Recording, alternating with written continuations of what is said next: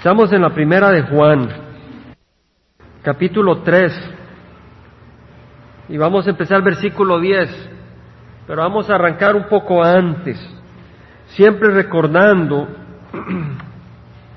los primeros versículos de este capítulo tan hermoso, y lo hemos cantado, dice, mirad cuán gran amor nos ha otorgado el Padre. Esto debemos de engranarlo en nuestro corazón, enraizarlo en nuestro corazón, para que seamos llamados hijos de Dios, y eso somos. Por eso el mundo no nos conoce, porque no le conoció a Él. Amados, ahora somos hijos de Dios. No olvidemos eso, somos hijos de Dios. Y aún no se ha manifestado lo que habremos de ser, pero sabemos que cuando Él se manifieste seremos semejantes a Él porque le veremos como Él es. Todo el que tiene esta esperanza puesta en Él se purifica así como Él es puro. Debemos de tener nuestra esperanza en el Señor y la esperanza que Él nos va transformando y nos va a hacer igual a Él. Dice que el que tiene esa esperanza se purifica así como Él es puro. Luego estudiamos más adelante, en el versículo 8, que el que practica el pecado es del diablo. O sea, aquel que no tiene esa esperanza puesta en Él, no se purifica, no se separa del pecado. Una canción de este hermano Lorenzo dice, basta ya. Él las ha escrito todas. Y la música también dice, basta ya de pecar tan sencilla la canción, pero con un celo espiritual, no de regañón, sino de corazón, dice, basta ya de pecar. Luego dice, se busca una mujer que camine no haciendo ruidos. o sea, que buscara una mujer de Dios, unas canciones muy hermosas. Realmente yo creo que es el mensaje para el pueblo de Dios, que busquemos ser sencillos, amar al Señor y buscar caminar en santidad. Dice, el que practica el pecado es del diablo, porque el diablo ha pecado desde el principio. Luego dice el versículo 9, ninguno que es nacido de Dios practica el pecado, porque la simiente de Dios permanece en él, no puede pecar porque es nacido de Dios. Y ahí nos quedamos en las últimas semanas. El versículo 10 dice, en esto se reconocen los hijos de Dios y los hijos del diablo. Están los hijos de Dios y los hijos del diablo. Todo aquel que no practica la justicia no es de Dios, tampoco aquel que no ama a su hermano. Como en Miqueas, ¿verdad? Él te ha mostrado, hombre, lo que es bueno y qué es lo que declara, qué es lo que desea el Señor de ti. Que practique la justicia, ames la misericordia y camines humildemente con tu Dios, que practique la justicia. El Señor quiere que practiquemos la justicia. Practicar la justicia es no cuando pasa nuestro vecino y medio pasó por nuestro jardín dispararle, hacer justicia, justiciarlo, no, no quiere decir eso.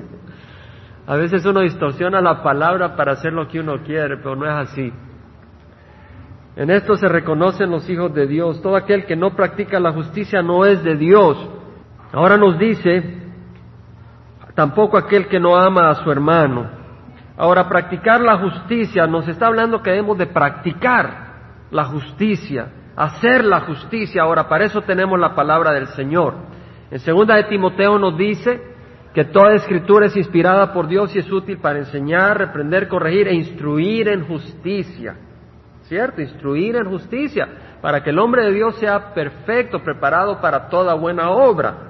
O sea que la palabra de Dios es para instruirnos en justicia, para hacer obras buenas. Para eso es la palabra del Señor. Entonces el que no estudia la palabra del Señor no va a poder practicar la justicia, porque no va a obtener el conocimiento para hacer la justicia. En Santiago leemos ser hacedores de la palabra y no solamente oidores que se engañan a sí mismos. El hacer, hacedor de la palabra es hacedor de justicia. Vamos a ser hacedores de justicia si somos hacedores de la palabra.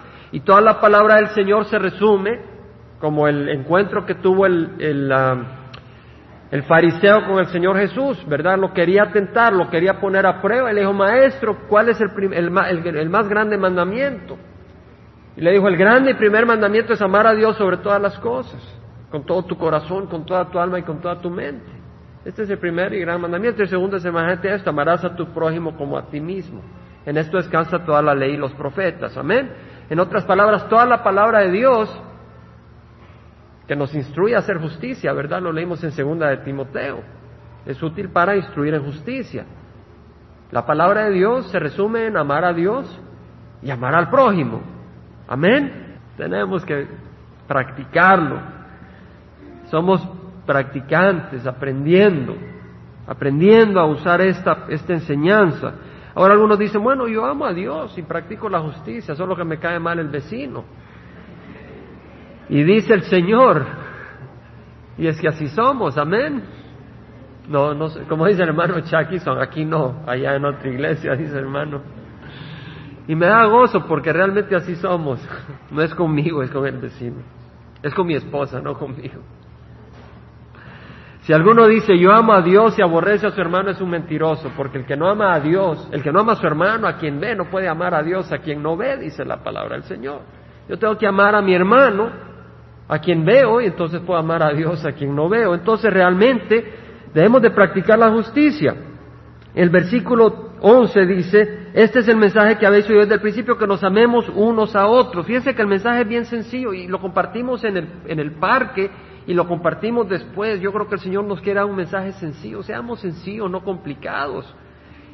Si queremos crecer, seamos sencillos, simplemente amémonos, ¿verdad que es sencillo? Es más fácil, hermanos, realmente, fíjense que eh, es más fácil concentrarnos en cosas bíblicas que no nos confrontan que concentrarnos en lo que nos confronta. Se lo digo de corazón. Yo sé de que viene tribulación. Yo sé que vienen problemas, pero es muy fácil para esta congregación empezar a concentrarnos en los problemas y olvidarnos que tenemos que confrontarnos con nuestro pecado y venir al Señor para que nos ayude a amarnos. Y el enemigo fácil nos puede distraer con problemas y no, no trabajar en la raíz de nuestro corazón. Y necesitamos que el Señor trabaje en la raíz de nuestro corazón. Porque si dejamos que Él nos limpie, no va a haber problema que no pueda resolver el Señor. Es lo más importante. Dice, este es el mensaje que habéis oído desde el principio, que nos amemos unos a otros.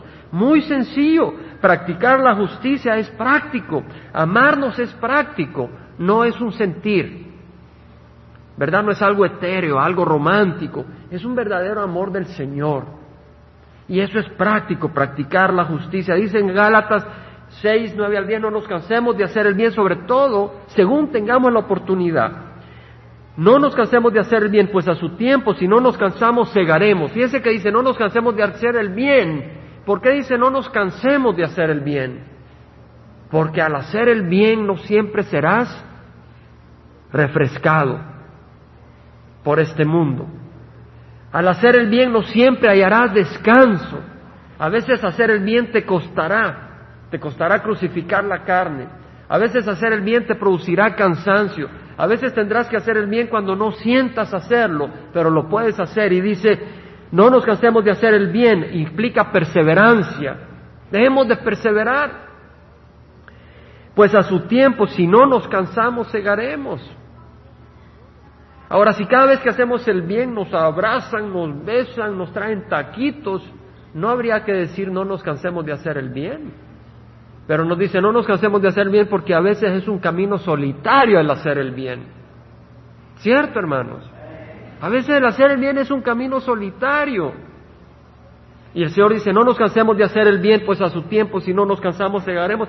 Así que entonces hagamos bien a todos, dice, a todos, aún a los que te caen mal en el trabajo. Según tengamos oportunidad. Hablaba con un hermano una vez en Baxter que estaba buscando la voluntad del Señor en cierta área y le digo, sabes, tengo un, tengo un versículo para ti. Y ese era el versículo. Aquí dice la Biblia, no nos cansemos de hacer bien a todos. Le dije, simplemente el día que te despiertes, cuando te despiertas, dice, Señor, hoy voy a hacer el bien. Y esa es tu voluntad. Y, ese, y está feliz con ese versículo porque como a los tres meses me, me, se acordó y me estuvo compartiendo cómo ese versículo le había ayudado a guiar su vida hacer el bien. A veces no tenemos un plan de cinco años, pero tenemos un plan para el día de hoy.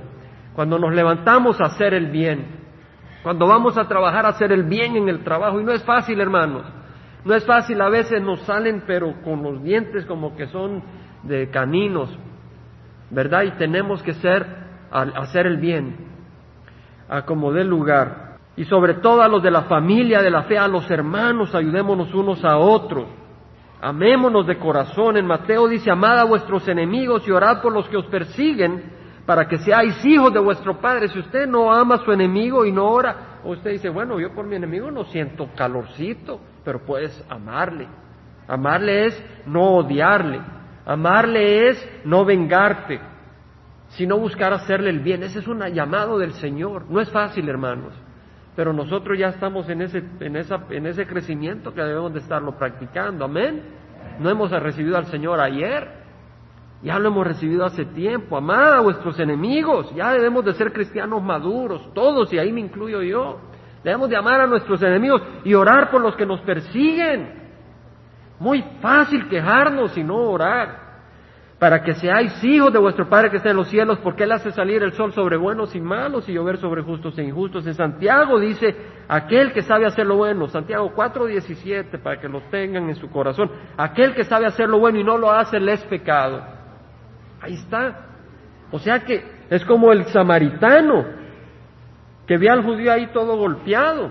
Él sabía hacer lo bueno y lo hizo. Pero el que sabe hacer lo bueno y no lo hace, le es pecado. Dice el versículo, entonces, amémonos unos a otros. Hermanos, el mundo está buscando amor.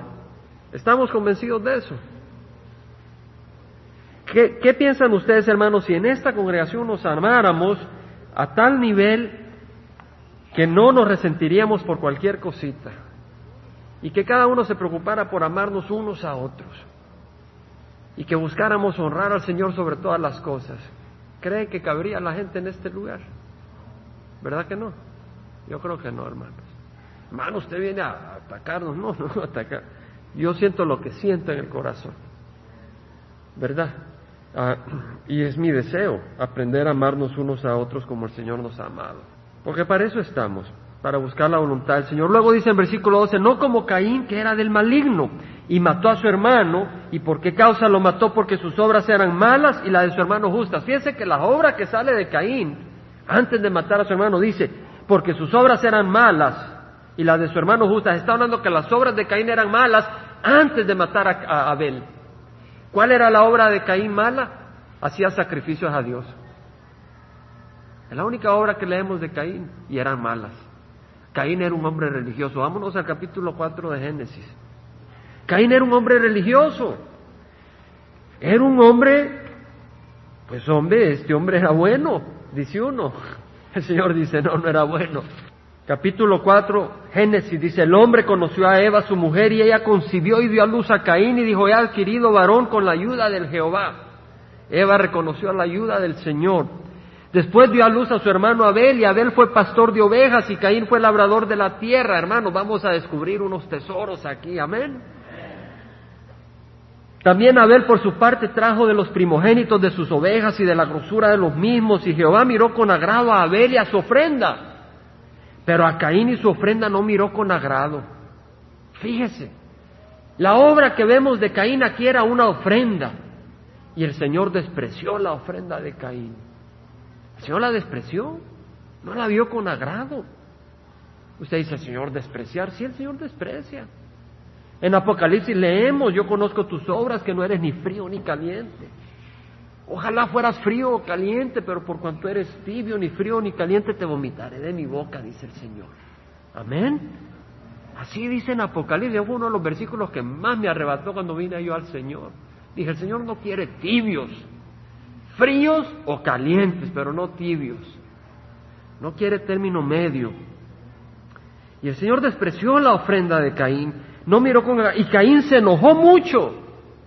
Caín estaba enojado porque su religión no era agradable al Señor. Y su semblante se demudó, o sea, se le cayó la expresión de su cara. Entonces Jehová dijo a Caín, ¿por qué estás enojado? Caín estaba enojado porque Dios no aceptaba la ofrenda de Caín.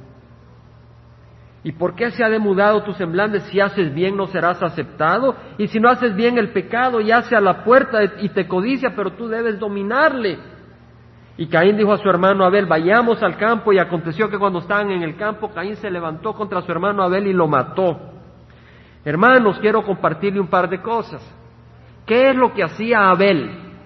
¿Cuál era su profesión? ¿Cuál era su, su dedicación? ¿Qué es lo que hacía? Pastor de ovejas. ¿Y qué es lo que hacía Caín? Labraba la tierra. Quiero compartirle algo, hermanos. ¿Qué es lo que comía el pueblo en el tiempo de Adán y Eva, de Caín y Abel? ¿Qué es lo que el Dios les había dado para comer? Animales, carne. Vamos a leer en Génesis. Génesis 1, 29 al 30. Tenemos que avanzar. Dijo Dios, he aquí yo os he dado de toda planta que da semilla que hay en la superficie de toda la tierra y todo árbol que tiene fruto que da semilla, esto os servirá de alimento de la planta y del árbol y a toda bestia de la tierra, a toda ave de los cielos y a todo lo que se mueve sobre la tierra y que tiene vida, les he dado toda planta verde para alimento y fue así. Los animales no comían animales, comían plantas. Y el hombre no comía animales, comieron animales hasta después del diluvio. Lo leemos en Génesis 9. En Génesis 9, después del diluvio, capítulo 9, versículo 3 dice, todo lo que se mueve y tiene vida os será para alimento, todo os lo doy como os di la hierba verde. Dios les había dado la hierba, la fruta de los árboles antes y ahora dice, así como te di antes la hierba verde, ahora te doy como alimento los animales. Pero carne con su vida, es decir, con su sangre no comeréis. O sea, de que después del diluvio Dios le dio al hombre comer carne, pero no antes del diluvio. En Génesis 2, versículo 15, perdón, Génesis 2, sí, Génesis 2, versículo 15 dice, Jehová Dios tomó al hombre y lo puso en el huerto de Edén para que lo cultivara y lo cuidara. Y ordenó Jehová Dios al hombre diciendo, de todo árbol del huerto podrás comer, pero del árbol de conocimiento del bien y del mal no comerás porque el día que de él comas ciertamente morirás. Ahora no solo murió físicamente, Adán murió espiritualmente. O sea, su espíritu fue separado de Dios en ese momento por su pecado. Estamos. Y vamos a ver unos versículos que nos hablan de eso, hermanos. Entonces era herbívoro, comía frutas el hombre. En Génesis 3, 17, 19, después de la caída, dijo Dios a Adán, por cuanto has escuchado la voz de tu mujer y has comido del árbol del cual te ordené, diciendo, no comerás de él, maldita será la tierra por tu causa, con trabajo comerás de ella todos los días de tu vida, espinas y abrojos te producirá y comerás de las plantas del campo. No le dijo que comiera de los animales. Con el sudor de tu rostro comerás pan hasta que vuelvas a la tierra, porque ya fuiste tomado, pues polvo eres y polvo serás. Una vez más vemos que lo que tenía para comer era plantas. Hermanos, ¿y qué es lo que hacía Abel? Pastor de ovejas. ¿Para qué pastoreaba ovejas, hermanos? En el versículo 22, el versículo 21 vemos que Jehová Dios hizo vestiduras de piel para Adán y su mujer y los vistió. Dios vistió a Adán y Eva con la piel de una oveja, de un cordero. Tuvo que matar, sacrificar un cordero. Y en hebreo leemos que sin el derramamiento de sangre no hay perdón de pecado. Y el pueblo entendía que había que haber derramamiento de sangre para perdón de pecado. Noé, de hecho Noé, después del diluvio derramó sangre, un sacrificio, un aroma agradable a Dios. Lo vemos en el versículo 20 del capítulo 8, edificó Noé un altar a Jehová y tomó de todo animal limpio y de toda ave limpia y ofreció holocaustos en el altar. Noé, antes de la ley de Moisés, ofreció sacrificios a Dios, sacrificios de sangre. Amén. Y Abel, capítulo 4, versículo 4 de Génesis, Abel por su parte trajo de los primogénitos de sus ovejas y de la grosura de los mismos, y Jehová miró con agrado a Abel y su ofrenda. ¿Qué ofreció Abel? Ovejas. Yo creo que Abel era pastor de ovejas porque él buscaba tanto del Señor que quería asegurarse que él tenía una oveja para sacrificar todos los días al Señor, porque él no se las iba a comer. Él quería dar sacrificio agradable al Señor. Por su cuenta, Caín no le interesó sacrificar una oveja. Él estaba tan preocupado porque la tierra estaba maldita y había que trabajarla duro y él estaba tan preocupado por el afán de la vida, de ganar la comida, que no se preocupaba ni para ofrecerle un sacrificio al Señor. que fuera de acuerdo a la ley del Señor, sino que de la fruta de su trabajo le ofreció. Pero el Señor demandaba derramamiento de sangre. Abel, en vez de preocuparse por, el pan, se preocupaba por complacer al Señor. El Señor le proveyó comida, su corazón estaba en el Señor, en, crecer ovejas y sí, la, piel servía de abrigo, pero ¿cuántas piel tenía? ¿Cuánta piel necesitaba para cubrirse él y sus hijos? No mucho. Realmente él quería sacrificar al Señor constantemente, que estaba, quería estar seguro que hubiera una oveja siempre para sacrificar al Señor. Consciente de su pecado, consciente, consciente de su falla, era un hombre humilde, un hombre justo. Y Caín eh, lo mató por eso. Es entonces, como leemos en primera de Juan, capítulo 3, hermanos, ¿cuál es el sacrificio agradable al Señor? ¿Venir a la iglesia o amarnos unos a otros? Amarnos unos a otros. Yo puedo venir siete días a la iglesia y esa religión está muy bonita. Pero la cuestión es que si no nos amamos, somos hijos de Caín. Amén. Si no nos amamos, somos hijos de Caín. No importa cuánto vengamos a la iglesia y cuánto conozcamos de la palabra. Yo creo de que nos falta a cada uno, y no hay nadie perfecto. Pero yo creo que el Señor nos invita a que nos amemos más. Cada uno, yo necesito aprender a amar más y cada uno de nosotros necesitamos aprender a amar más. Y yo le doy gracias al Señor que estamos estudiando la primera epístola de Juan, porque esa es la que nos enseña a amarnos unos a otros. Y es importante, hermanos. Este es el mensaje que habéis oído desde el principio, que nos amemos unos a otros, no como Caín, que era del maligno y mató a su hermano. ¿Y por qué causa lo mató? Porque sus obras eran malas y las de su hermano justas. El sacrificio de Caín era un sacrificio a su manera, era un esfuerzo religioso. A él le costaba sembrar, le costaba producir, pero a su esfuerzo se lo ofrecía al Señor. Le dijo, no quiero tu esfuerzo, quiero lo que es de acuerdo a mi voluntad. Y lo que el Señor nos pide a nosotros es que le demos nuestra vida. Presentad vuestros cuerpos como sacrificio vivo y aceptable, que es vuestro culto racional. Leemos en Romanos 12. Ofrecer nuestras vidas al Señor. Pero realmente ofrecer nuestras vidas no quiere decir eh, sudar 20 horas al día por el Evangelio, sino amarnos unos a otros, porque amarnos nos va a costar la vida. Amén. Amarnos es crucificar el yo para poder amar a otro. Nos cuesta la vida.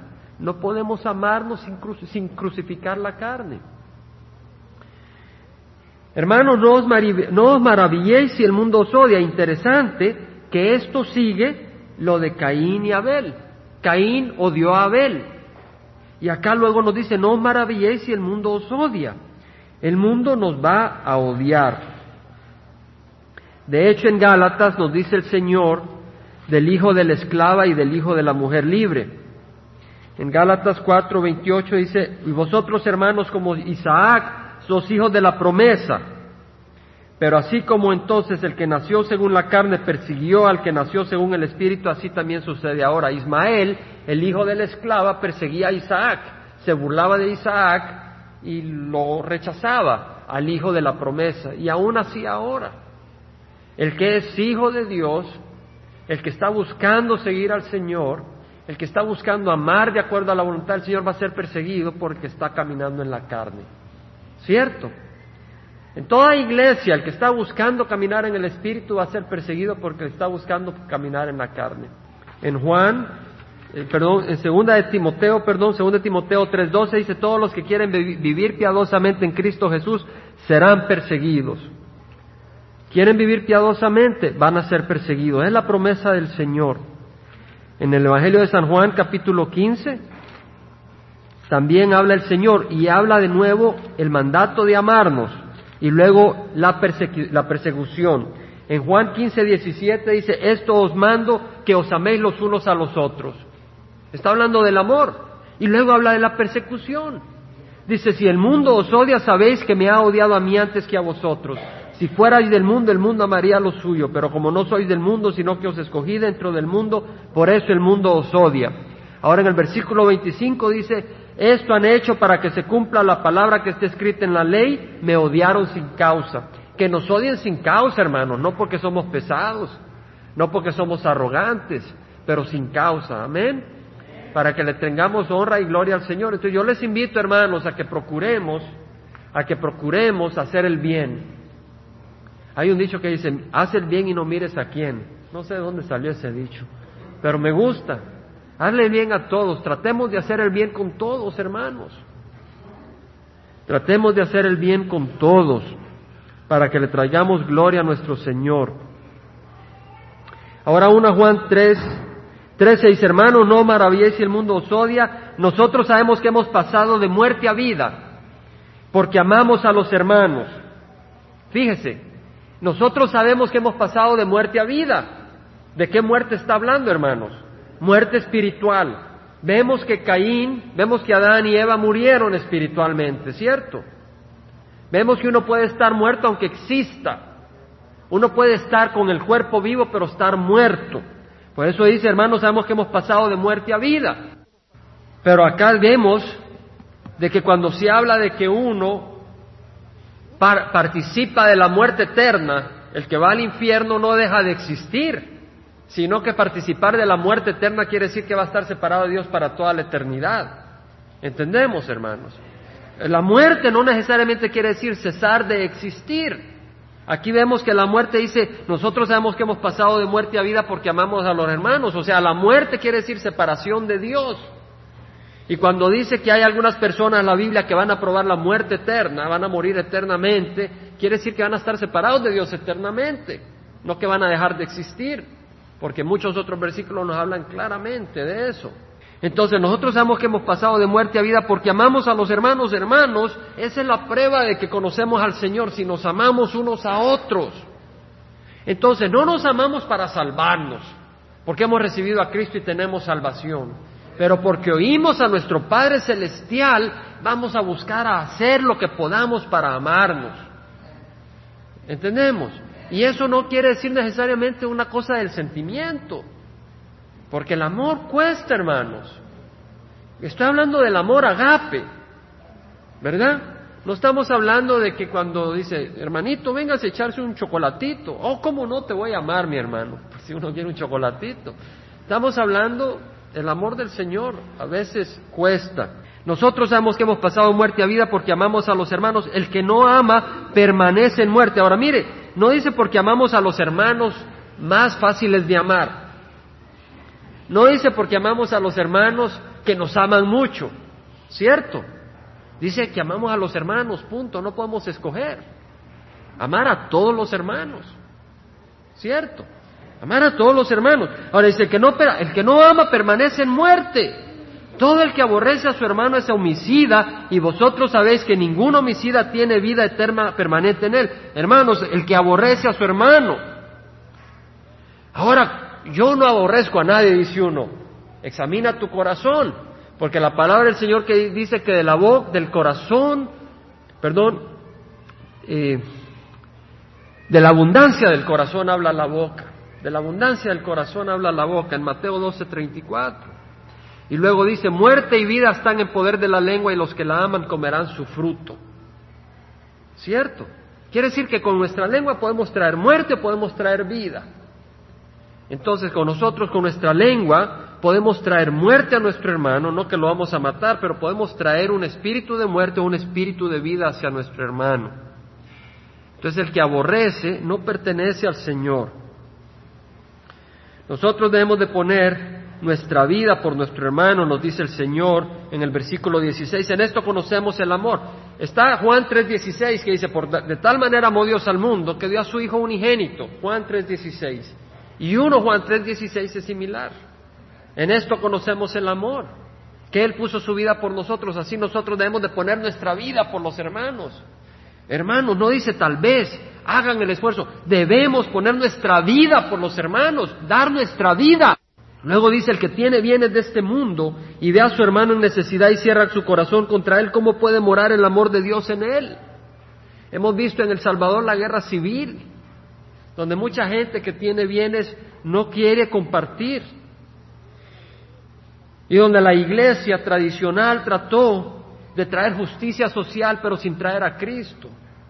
Y tuvimos una guerra sangrienta, una guerra muy sangrienta. Recuerdo la historia del joven rico. Este joven rico se le acercó al Señor Jesús y le dijo, Maestro, bueno, ¿qué debo de hacer para entrar al reino de los cielos? Y el Señor le dijo, mira, tú conoces los mandamientos, no cometas adulterio, no mates, no des falsos testimonios, no hurtes, honra a tu padre y a tu madre. Y el, joven le dijo, todo eso lo he cumplido. Ahí estaba mintiendo, ¿verdad? Porque eh, dice, no mates. El Señor dijo, el que se enojó con su hermano ya mató. No tenía entendimiento. Él no estaba pensando realmente en el espíritu de la ley. Él estaba pensando en la ley si la estaba cumpliendo sin pensar en el espíritu de la ley. O él dice, no mates a tu hermano. Pues no lo mato, pero lo veía muriéndose de hambre y no hacía nada por su hermano. No estaba entendiendo al Señor. Y entonces el Señor le dijo, te falta una cosa. Y le dijo, vende todo lo que tienes, dáselo a los pobres, ven y sígueme. Yo crecí en un hogar privilegiado económicamente y cuando iba creciendo este versículo, estas palabras me hacían meditar. Y una de las cosas que tengo contra la iglesia tradicional del Salvador es que no predica la verdad. Y tengo amigos y tengo parientes que tienen privilegios económicos y van hacia el camino del infierno. Así como los ricos pueden estar atrapados por las riquezas, el hombre que no las tiene puede estar atrapado por amargura y enojo y odio, le dije. Y todos, tanto ricos como pobres, necesitan un libertador que es Cristo Jesús. Y él estaba muy interesado, pero yo sabía que no era yo el que estaba ahí, sino que el Señor le estaba hablando a ese hombre y que él iba a terminar la obra. Y de ahí, nos fuimos a sentar al avión, cada uno por donde iba, más lleno el avión que podía venir. Pero ya después a la hora de recoger las maletas me vio con una sonrisa, yo lo vi como que lo quería abrazar y compartirle más del Señor, pero yo sabía que el Señor se va a encargar. Y tengo esa seguridad y por eso no tuve angustia, pero tuve fe que alguien va a terminar de compartirle. Iba para Washington, D.C. Pero todos necesitamos esa libertad del Señor. En Hebreos, hermanos, libro de Hebreos, capítulo 11. Dice la palabra del Señor que por la fe Moisés, cuando era ya grande, rehusó ser llamado hijo de la hija del faraón. Moisés fue un gran hombre, nació en el palacio de Egipto. Es como decir, nacer en el palacio de la nación más poderosa del mundo, donde no hacen elecciones cada cuatro años, sino que el que manda, manda hasta que se muera. Y es un imperio y un gran poderío. Y ahí nació, ahí fue donde estuvo creciendo Moisés. Y él rehusó ser llamado hijo de la hija del faraón, escogiendo antes ser maltratado con el pueblo de Dios que gozar de los placeres temporales del pecado. Moisés lo tuvo todo y prefirió el rechazo del mundo y caminar con el pueblo de Dios, considerando como mayores riquezas el oprobio de Cristo que los tesoros de Egipto, porque tenía la mirada puesta en la recompensa. Y hay muchos que se avergüenzan de entrar al Evangelio porque tal vez los amigos lo van a despreciar, o los amigos se van a burlar, o los parientes le van a decir una cosa o le van a decir otra cosa. Pero tus parientes no van a estar contigo cuando tengas que enfrentarte ante Dios. Fuimos con el hermano David Spencer, fuimos a comer, a cenar los hermanos en El Salvador. Fue un rato muy hermoso. Y había un hotel, el narcotráfico estaba entrando en El Salvador, desgraciadamente, y han levantado hoteles grandes. Y solo fuimos de visita, yo ni sé por qué fuimos, pero los hermanos querían visitar ese hotel. Y fuimos para ver cómo era el hotel y se miraba todo lujoso. Ahí había al frente un BMW deportivo de unos 50 mil dólares. Y compartía con el hermano David Spencer cómo eso no podía seguir así. Cómo eso no es compatible con el Evangelio. Cómo la gente que dice conocer a Cristo no puede vivir así en un país donde hay tanta necesidad. Y el hermano estaba en total acuerdo. Por la fe salió de Egipto sin temer la ira del rey porque se mantuvo firme como viendo al invisible. Hermanos, tenemos a Cristo Jesús. Gran riqueza. Amén. Y yo les, les amo en Cristo y vamos a pararnos y pedirle al Señor que nos lleve en el poder y en el amor de Jesucristo. Porque ese es el Evangelio, hermanos. Vienen cosas, Vienen situaciones y es importante.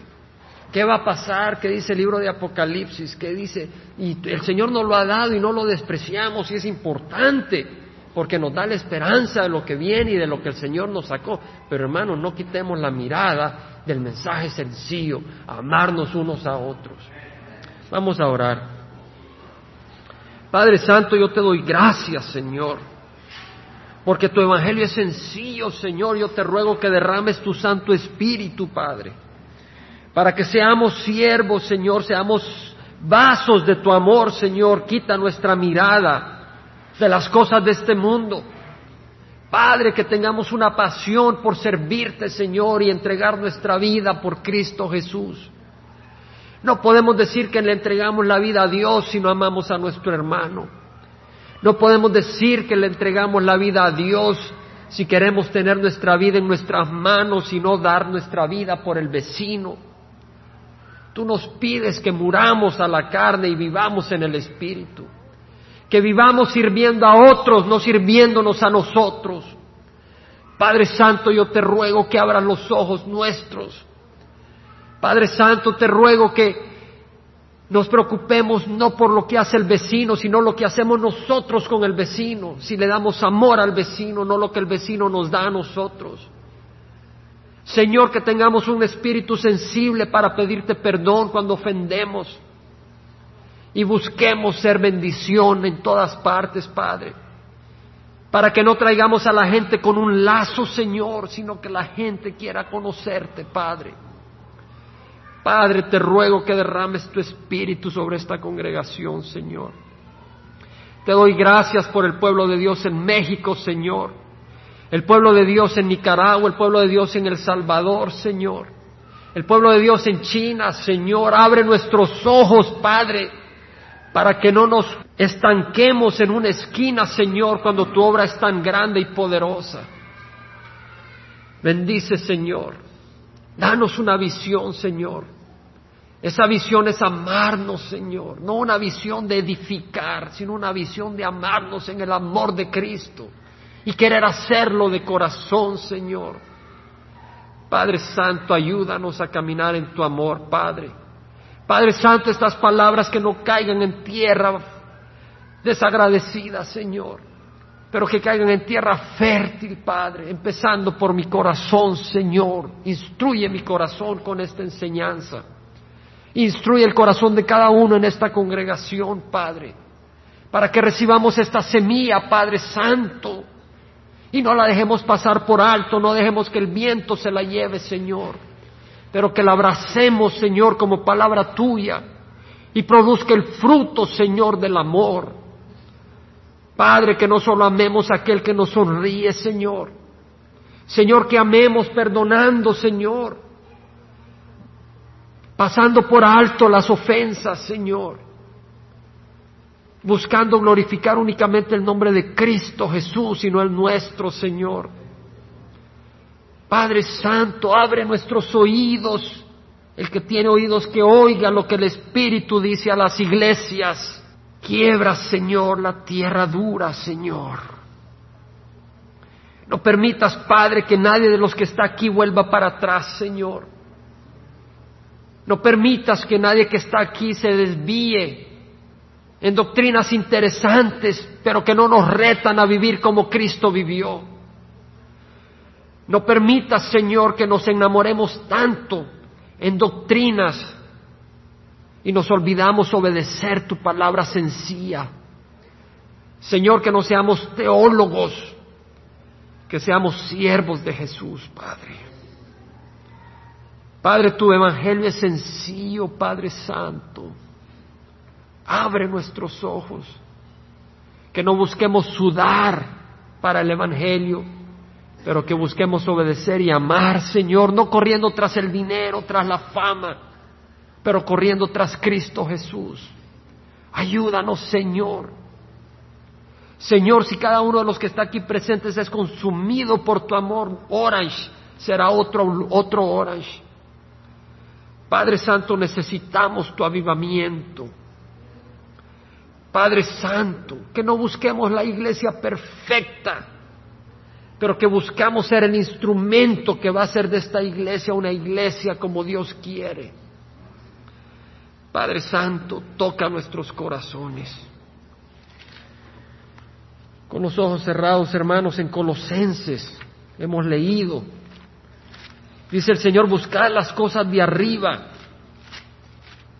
donde está Cristo sentado a la diestra de Dios. Dice entonces como escogidos de Dios, santos y amados, revestidos de tierna compasión, bondad, humildad. No es necesaria humildad si, si nadie nos ofende.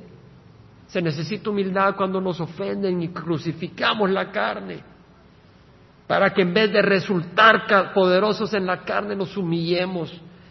Mansedumbre y paciencia, se necesita paciencia únicamente cuando nos prueban la paciencia, no cuando son perfectos hacia nosotros. Soportándoos unos a otros, dice. No necesitamos soportar a otro a menos que nos ofendan o nos irriten. Y dice, soportándonos unos a otros y perdonándonos unos a otros. Si alguno tiene queja contra otro, como Cristo os perdonó, así también hacedlo vosotros. Y sobre todas estas cosas vestidas de amor, que es el vínculo de la unidad, y que la paz de Cristo reine en vuestros corazones. No habrá paz en tu corazón si no tienes paz con tu hermano. Padre Santo, ayúdanos, Señor. Que la palabra de Cristo habite en abundancia en vosotros. Y todo lo que hacéis de palabra o de hecho, hacerlo todo en el nombre del Señor Jesús, dando gracias por medio de Él a Dios el Padre. Padre Santo, te damos gracias por tu palabra, te damos gracias por tu mensaje, Señor, y te rogamos, Señor, que podamos oír lo que nos has dicho hoy y podamos recibir y aplicar, Señor, y te rogamos que tu Santo Espíritu no nos deje, pero que persevere y continúe con nosotros, trabajando y abriendo nuestros oídos a este mensaje, aunque tengas que traer 50 otros siervos o lo traigas a través de 50 programas radiales, pero que no nos olvidemos, Señor, que no nos olvidemos como el que mira en un espejo y luego se da la vuelta y se olvida cómo mira que no nos olvidemos de lo que tú quieres, que nos amemos unos a otros. Te lo ruego, Señor, en nombre de Cristo Jesús. Amén.